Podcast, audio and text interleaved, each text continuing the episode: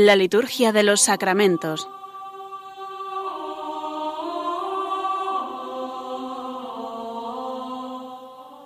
Con el Padre Juan Manuel Sierra.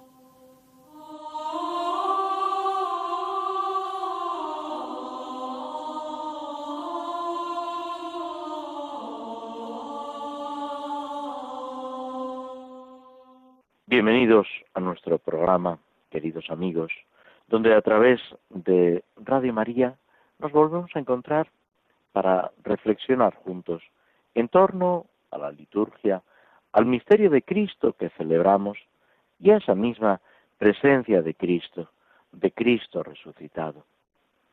En este día en que celebramos la anunciación del Señor, esta solemnidad que es de Jesucristo y que es también de la Santísima Virgen, que debió celebrarse el 25 de marzo, pero al coincidir con el Domingo de Ramos, se pospone no sólo hasta después de la Semana Santa, sino también hasta después de la octava de Pascua, por la importancia que tiene la octava de Pascua, que es eh, prácticamente durante una semana celebrar ese único día de la resurrección del Señor. Por eso, tanto la Semana Santa como la octava de Pascua impiden cualquier otra celebración. Y cuando se trata de una solemnidad, lo normal es que, mm, digamos, salte hacia adelante al primer día en que esto es posible, que es precisamente hoy como lunes después de la octava de Pascua, lunes después de este segundo domingo de Pascua, de la octava de Pascua, o también llamado de la Divina Misericordia. Este título de la Divina Misericordia, que se encuentra ya en algunos misales o libros medievales, eh, dentro del contexto de las revelaciones de Santa Faustina Kowalska, dentro de ese avance, podemos decir, en la vivencia de la Iglesia, el Papa Juan Pablo II, San Juan Pablo II, quiso no sólo recuperar, sino darle una especial relevancia. Los textos, como sabéis, son los que ya existían, eh, tanto las lecturas como las oraciones, son los propios del segundo domingo de Pascua, pero que precisamente ponen de manifiesto esa misericordia de Dios que en Cristo se manifiesta, dando esa capacidad de perdonar los pecados y acogiendo a Tomás, como vemos en el Evangelio, invitándole a que meta sus dedos, su mano en las heridas de la pasión de Cristo. Es precisamente de esa pasión de Cristo de donde procede el perdón de Dios, la misericordia entrañable que sale al paso que entra en la vida de cada uno de nosotros. La anunciación del Señor, por otra parte, es el comienzo, podemos decir, de esa redención, cuando el Verbo de Dios, la segunda persona de la Santísima Trinidad, asume una naturaleza humana en las entrañas purísimas de la Virgen de Santa María. Y gracias a esa respuesta, a esa docilidad, a esa apertura a la acción de Dios por parte de la Virgen María, comienza esa obra de la redención para cada uno de nosotros. Esto mismo es lo que se expresa en la colecta de este día. Oh Dios que has querido que tu verbo asumiera la verdad de la carne humana en el seno de la Virgen María. No se trata de una apariencia, no se trata de algo provisorio, sino que se puede decir, tenemos que afirmar como parte de nuestra fe, que Dios se ha hecho hombre, que el verbo, la segunda persona de la Santísima Trinidad ha asumido una naturaleza humana completa para siempre. Que esa unión de lo divino y lo humano no es algo provisional, temporal, sino que es definitivo. Concédenos, sigue diciendo la oración colecta, que cuantos confesamos a nuestro Redentor, a Jesucristo, Dios y hombre, merezcamos ser partícipes también de su naturaleza divina. Esa divinización que de la que somos partícipes gracias a la encarnación. Y esto mismo, pero fijándonos en la Virgen, es lo que el prefacio de este día pone en evidencia. En la parte central del prefacio, la parte característica de esta solemnidad, después de la mención a Cristo con la que termina la primera parte del prefacio, dice, porque la Virgen escuchó con fe del mensajero celeste que iba a nacer entre los hombres y en favor de los hombres por la fuerza del Espíritu Santo que la cubrió con su sombra, aquel a quien llevó con amor en sus purísimas entrañas, para que se cumpliesen así verdaderamente las promesas hechas a los hijos de Israel y se manifestara la esperanza de los pueblos, que debía realizarse de modo inefable. Esta contemplación del misterio, este momento que para San Juan es el mayor abajamiento de Cristo, el hacerse hombre, y que al mismo tiempo es el inicio de nuestra redención, debe fundamentar nuestra vida cristiana. Es un acontecimiento que no solamente marca la salvación de todo el mundo, la existencia de la Iglesia, sino que debe entrar, debe afectar, si esa es la palabra, a la vida cristiana de cada uno de nosotros. Pensar en la encarnación, en esa actitud de la Santísima Virgen María, en esa entrega y abajamiento de la segunda persona de la Santísima Trinidad, como algo que se dirige a mí expresamente, como algo que me afecta y que debo vivir y responder. Todo esto dentro de ese amplio contexto de Pascua en el que estamos inmersos, de esa alegría pascual que lo debe llenar todo. El tiempo pascual es esa plenitud de alegría, de gozo, que se expresa por el aleluya, por esa eh, alabanza, aclamación gozosa a Dios, que se reitera durante este tiempo pascual, de forma especial en, en el día de Pascua, en el domingo de Pascua y durante la octava. Pero todo el tiempo pascual está rezumando esa alegría, ese gozo desbordante, como aparece también en los prefacios.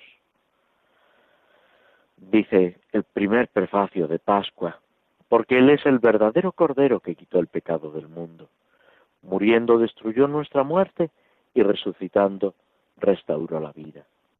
Por eso con esta efusión de gozo pascual, el mundo entero se desborda de alegría. Y luego ya sigue con la referencia a los ángeles, a los santos que aclaman y que nosotros nos unimos a esa aclamación gozosa de la victoria de Cristo, que es también nuestra victoria. Todos estos domingos de Pascua, todas estas celebraciones deben hinchar de alegría nuestra vida. Santa Teresa de Jesús decía que un santo triste es un triste santo. No podemos vivir en esa tibieza o en esa tristeza sino justamente lo contrario, estar desbordantes de alegría por la presencia del Señor resucitado, que, como a los apóstoles, nos alegra, nos consuela, nos anima para ese encuentro con el Señor. Nos detenemos unos instantes escuchando algo de música antes de proseguir con nuestro programa.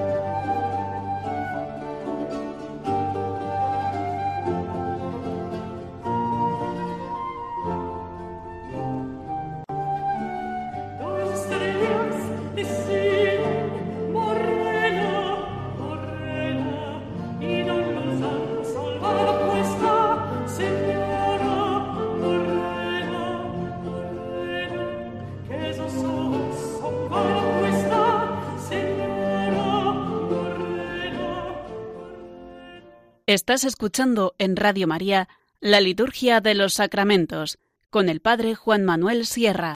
Antes de ocuparnos de las oraciones sobre el matrimonio, para la celebración del matrimonio en el misal, como en programas anteriores, vamos a tomar un texto de la liturgia hispano-mozárabe, precisamente la oración admonicionis, es una especie de exhortación que se hace eh, al comienzo de la parte que sigue a las lecturas, la parte eucarística, en el día de la resurrección, mejor dicho, en la vigilia pascual.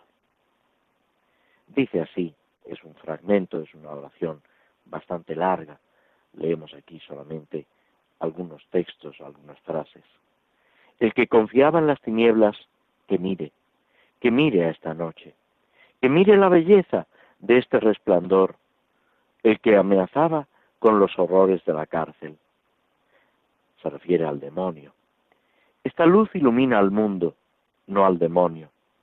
Ya puedes, Cristo, rotas las cadenas con tu poder, burlar a los desarmados guardianes y despreciar la maliciosa jactancia del tirano cruel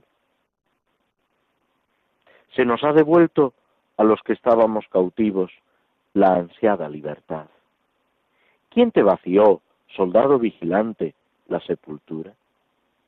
¿Te han dominado el sueño o el temor? ¿Has sido defraudado por la mentira o por el prodigio? No te acuses, miserable, de negligente. No fuiste descuidado, sino cruel. Podrías desde luego excusar pertinazmente tu ceguera si lo que sepultaste hubiese quedado en el sepulcro. Reconoce, infeliz, reconoce lo que hiciste. Aquel cuerpo lleva no al desfallecimiento del que muere, sino al amor. En aquellas entrañas no se encerraba la flaqueza, sino la piedad. El estar, el estar colgado en el leño es propio del hombre, el resucitar es de Dios. No dudes, no te asombres. La tierra pudo ser hospedaje de su Señor, pero no sepulcro. Tú clavabas tus delitos en aquellas manos. Mi muerte y tu propia salvación quedaron cosidas con aquellos clavos que atravesaban aquellos pies, pies a los que habría que besar si nos fuera posible. Esta exultación lírica, esta invitación sigue teniendo valor para nosotros. Contemplar al Señor resucitado, alegrarnos de su presencia, disfrutar de su cercanía, que nos llama no sólo a vivir de una forma nueva, sino a ser mensajeros, testigos, apóstoles de la resurrección, de que Cristo está vivo, que es la gran noticia que la Iglesia no para de proclamar a lo largo de los años, de los siglos. Cristo está vivo. Y es precisamente eso lo que algunos se niegan a reconocer, que Cristo está vivo.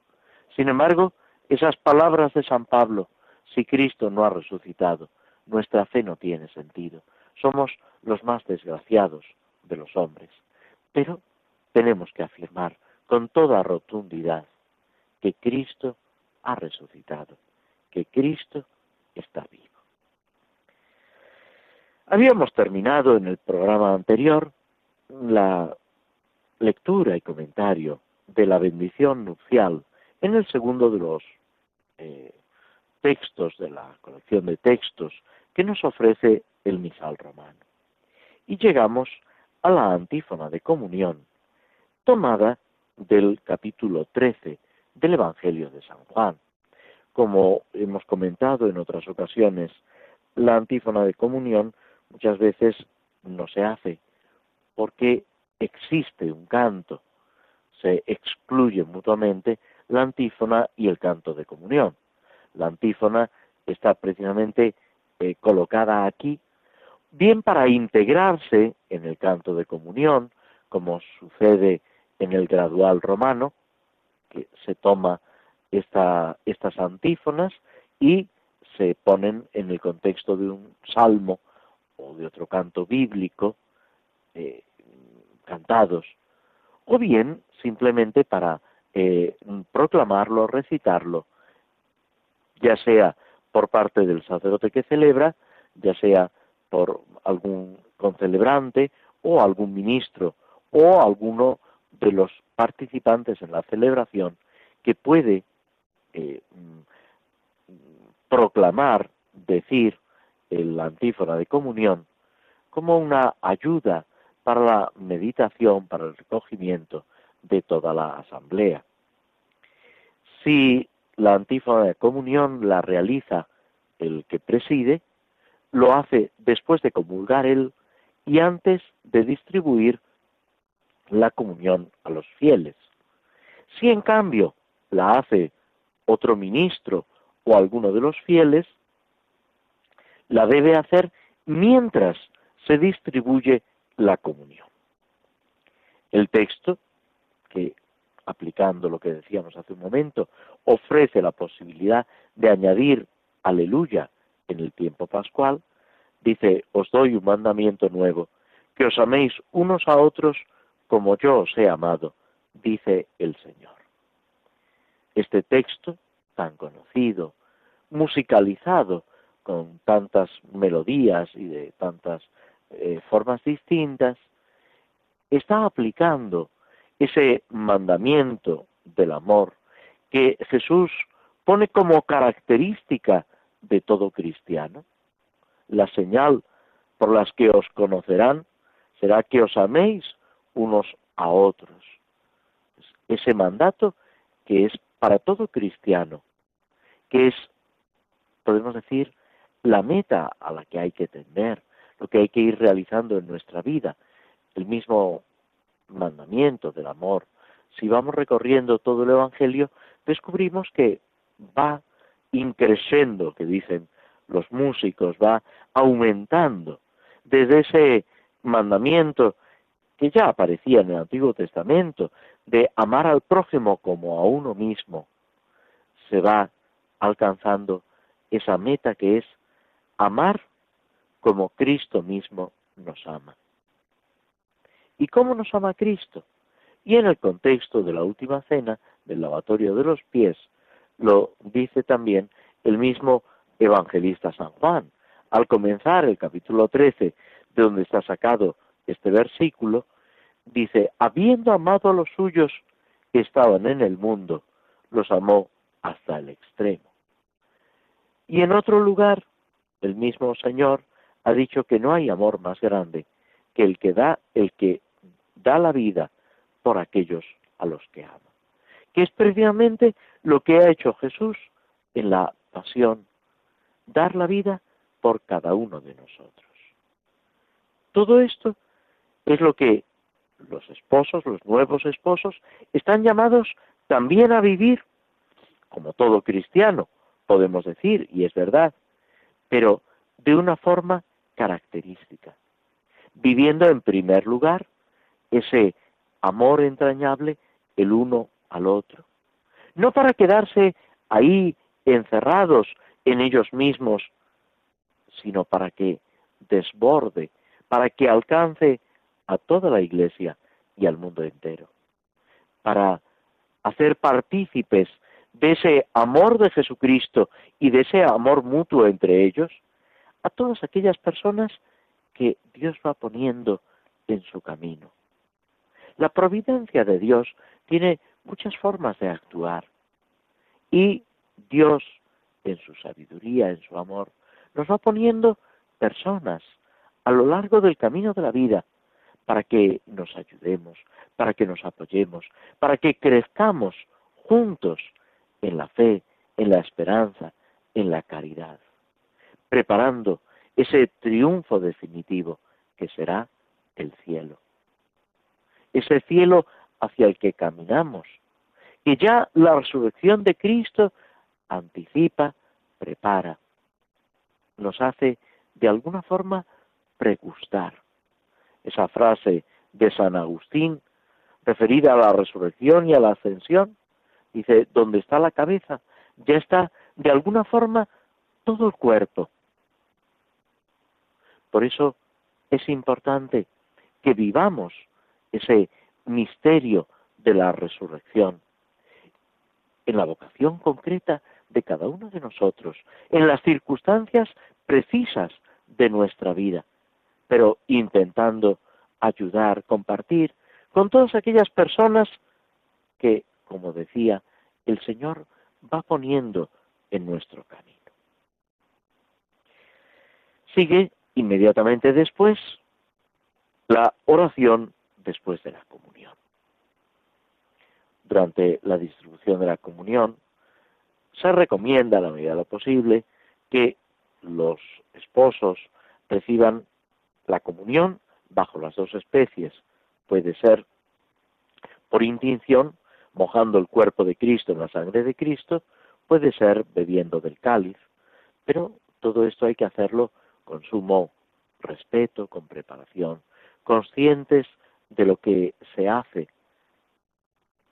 captando que en esa comunión, en ese recibir la Eucaristía, se está produciendo esa unión más profunda a Cristo.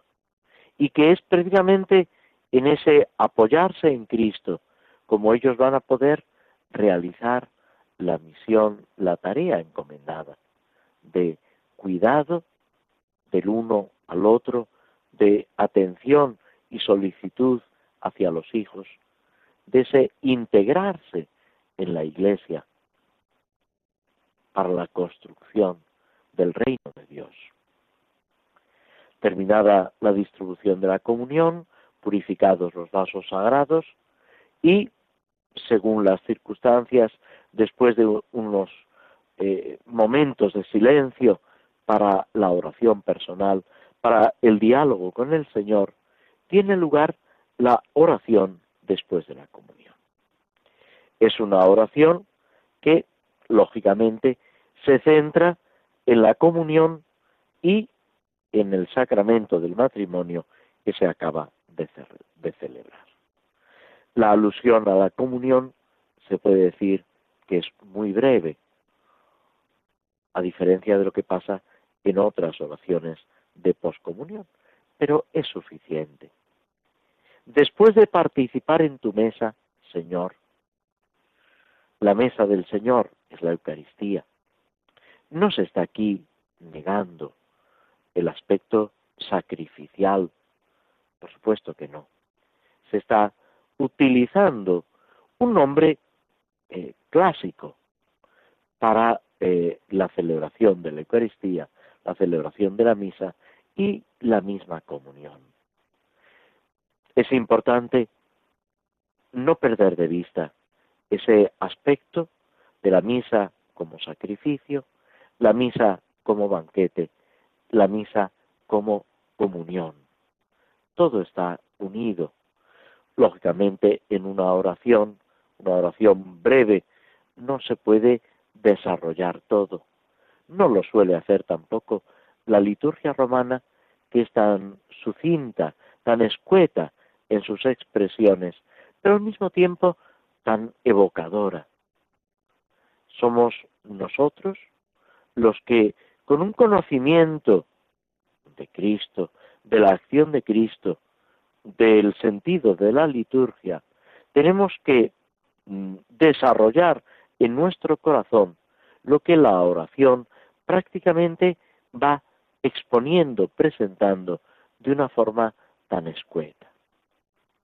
Hemos participado en la mesa del Señor. Y aquí hay que recordar que lo normal, estando en gracia de Dios, es participar de la misa, no solamente con la presencia, con las palabras, sino, en la medida de lo posible, con la comunión eucarística.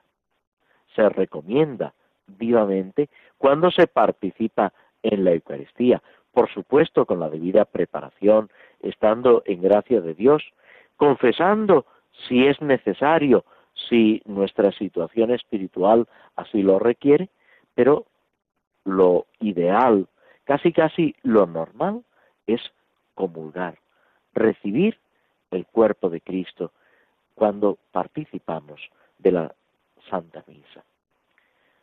Constatando este hecho que nos transforma, que ilumina nuestra vida, pedimos con esa confianza, con esa cercanía, teniendo al Señor dentro de nosotros, nos atrevemos a pedir al Señor por los que se han unido en santo matrimonio.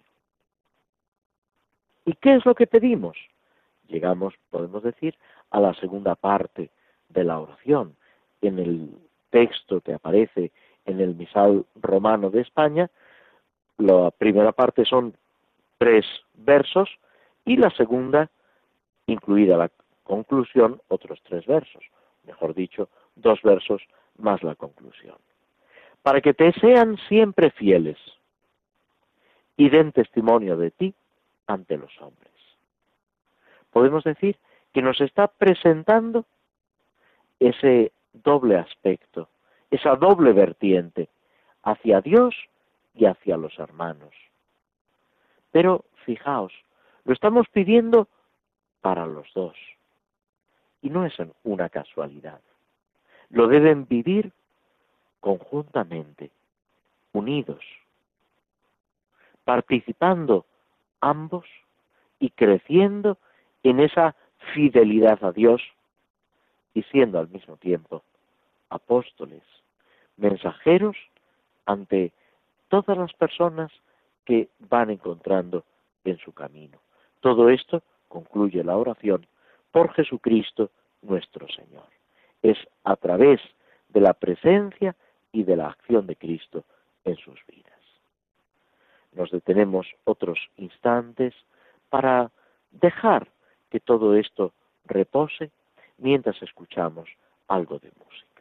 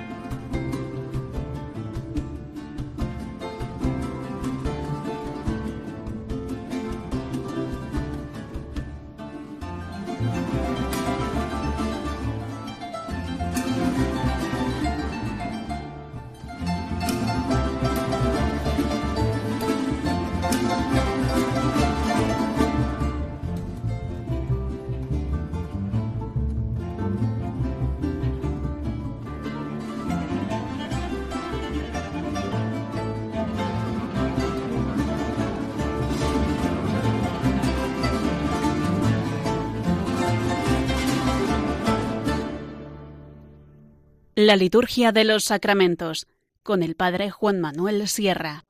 Tomamos una poesía de Antonio Bellido, el día octavo. La roca se rompió de madrugada. El día octavo Cristo recupera el pulso humano, el cielo y la manera de ser Dios y ser carne traspasada. Regresó del silencio y la mirada, pobló de luz la noche de la espera. Hubo manera nueva primavera, incendiando la prisa enamorada. Desde entonces la muerte está vencida y la cautividad cautiva. Canto de aleluya nos llueve por la tierra. Desde entonces los ríos de la vida fecundan nuestra historia, mientras tanto el amor es trofeo de esta guerra. Y pasamos al Salmo decimosexto, del cual nos estamos ocupando hace ya varios programas. Este salmo, que es también una invocación de la misericordia divina. Este salmo que es una apelación a Dios para que intervenga en nuestra ayuda, para que nos socorra.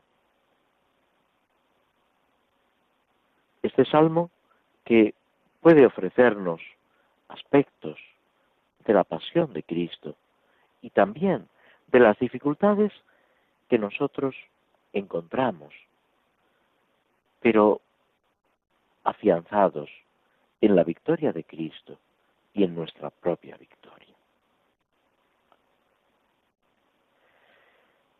Desde el versículo sexto se puede decir que se abre una súplica pero ya no se invoca la justicia de Dios, sino la misericordia divina. Y todo esto frente a esa actitud injusta de los enemigos, que es precisamente lo contrario de la misericordia. Es caer en la cuenta de quién es Dios ¿quién soy yo?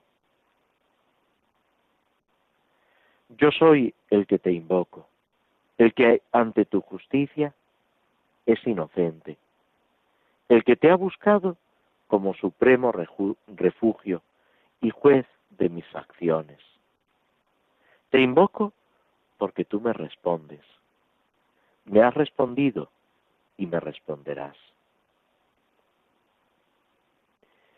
Es, podemos decir, esa firme convicción que está anclada en el Señor. Entre Dios y el justo hay una familiaridad, una sintonía personal, como aparece en otros salmos. El Salmo 15, esa opción por el Señor, esa heredad del Señor. Si hablamos a Dios, Él inclina su oído, escucha y responde. Es esa convicción de que nuestra oración, nuestra petición, nunca queda desoída.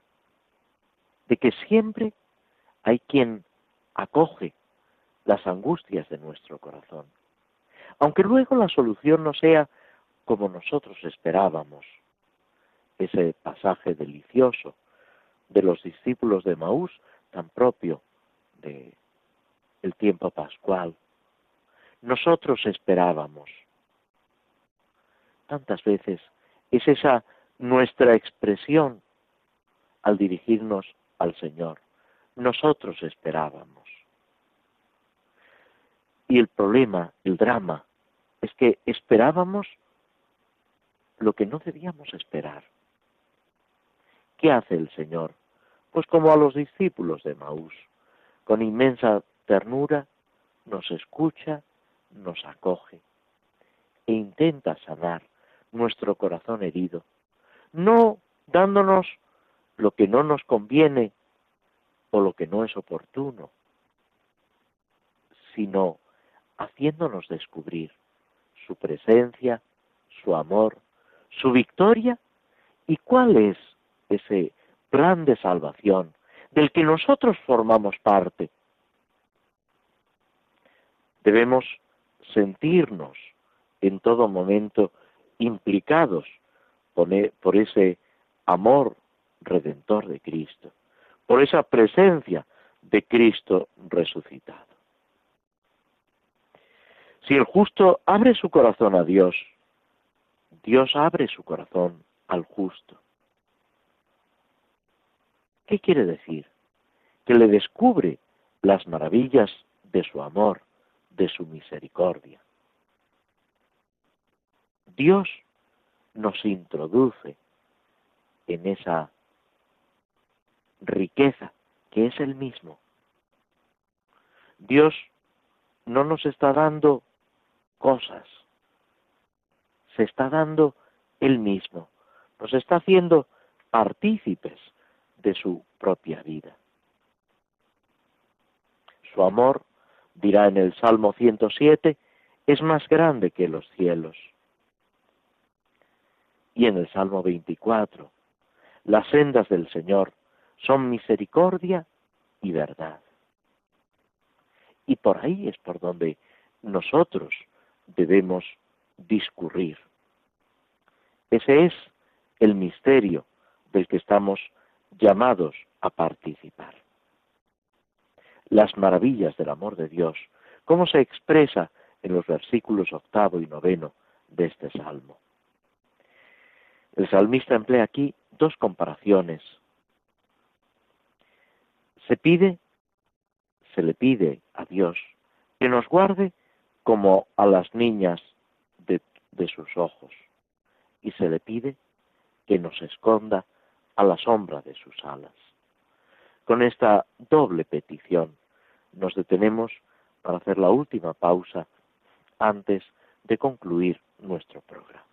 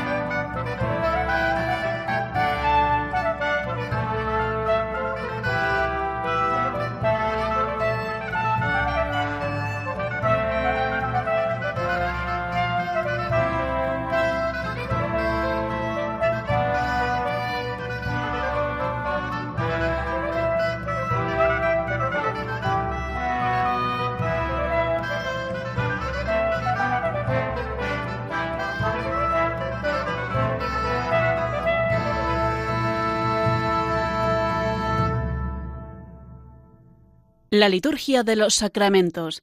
Conoce qué se realiza y por qué de la mano del Padre Juan Manuel Sierra. En esta última parte del programa, eh, sin desvincularnos completamente de lo que habíamos estado viendo en programas anteriores sobre los mártires, vamos a fijarnos en algunos padres de la Iglesia de los primeros siglos, guiados por las reflexiones que realizó el Papa Benedicto XVI, precisamente sobre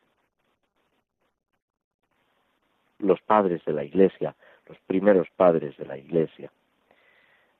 Corría entonces el año 2011 y con su enseñanza, después de haber tratado sobre los apóstoles, sobre diversos personajes del Nuevo Testamento, se centra en, en los padres de la Iglesia. Habíamos dicho 2011, en realidad es 2007, cuando el Papa se ocupa de San Clemente Romano, un Papa es, según la tradición, el cuarto obispo de Roma, el tercer sucesor de San Pedro, que muere a finales del siglo I, principios del siglo II. Un personaje de una gran importancia, podemos decir, como todos los papas, pero que además nos ha dejado textos escritos que van poniendo ese fundamento de la Iglesia.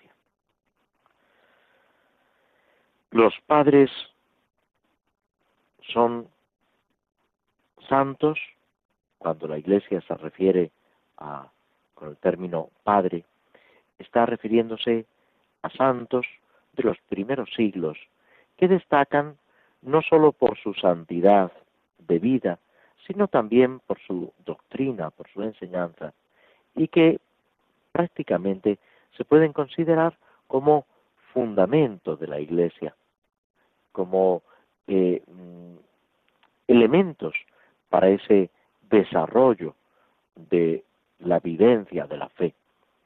Por eso tienen una gran importancia y siempre la Iglesia está mirando a estos autores, a los padres de la Iglesia, para buscar esa orientación, ese, esa guía segura en lo que se dice, se hace, en cómo debemos avanzar en medio de las vicisitudes del mundo.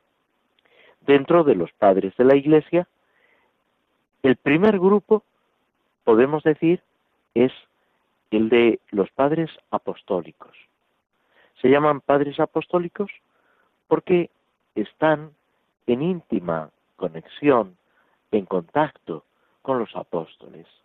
Son ellos los sucesores de los apóstoles que los han conocido, los han tratado y de alguna forma nos están transmitiendo cosas de los apóstoles que no han llegado a nosotros en el Nuevo Testamento. Es como eso, los testigos de primera mano. Y en ese sentido tienen una gran importancia. El Papa Benedicto XVI habla de los padres apostólicos como la primera y segunda generación de la Iglesia después de los apóstoles, que nos ayudan a ver el comienzo de la Iglesia en la historia. San Clemente, obispo de Roma en los últimos años del siglo I, es el tercer sucesor de Pedro, después de Lino y Cleto o Anacleto. En, en la liturgia se habla de Cleto, pero mm, podemos eh, aplicarle eh, ambos nombres, Cleto o Anacleto. El testimonio más importante sobre la vida de San Clemente es San Ireneo, obispo de León, hasta el año 2002, perdón, 202, en que sufre el martirio. San Ireneo no es de los padres apostólicos, aunque es discípulo de uno de los padres apostólicos. Es como si dijéramos la siguiente generación. San Ireneo es de Oriente, se ha formado en Oriente, pero luego va como obispo a Francia y es allí donde sufre el martirio. Tiene varias obras y especialmente en su escrito contra los herejes, en el libro tercero, donde nos cuenta que San Clemente había visto a los apóstoles, se había relacionado con ellos y tenía todavía la predicación apostólica en sus oídos y su tradición ante sus ojos. Podemos decir que San Clemente es reflejo fiel de la enseñanza de los apóstoles. Otros testimonios más tardíos de los siglos IV y V atribuyen a San Clemente el título de mártir.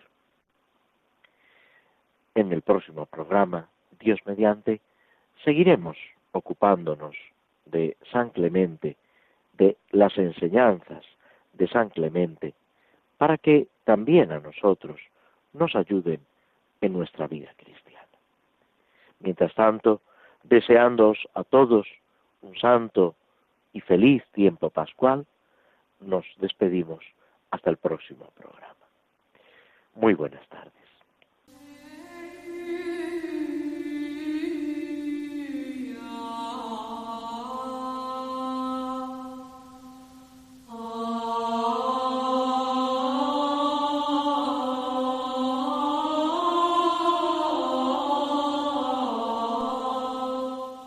Así concluye en Radio María la Liturgia de los Sacramentos, un espacio dirigido por el Padre Juan Manuel Sierra.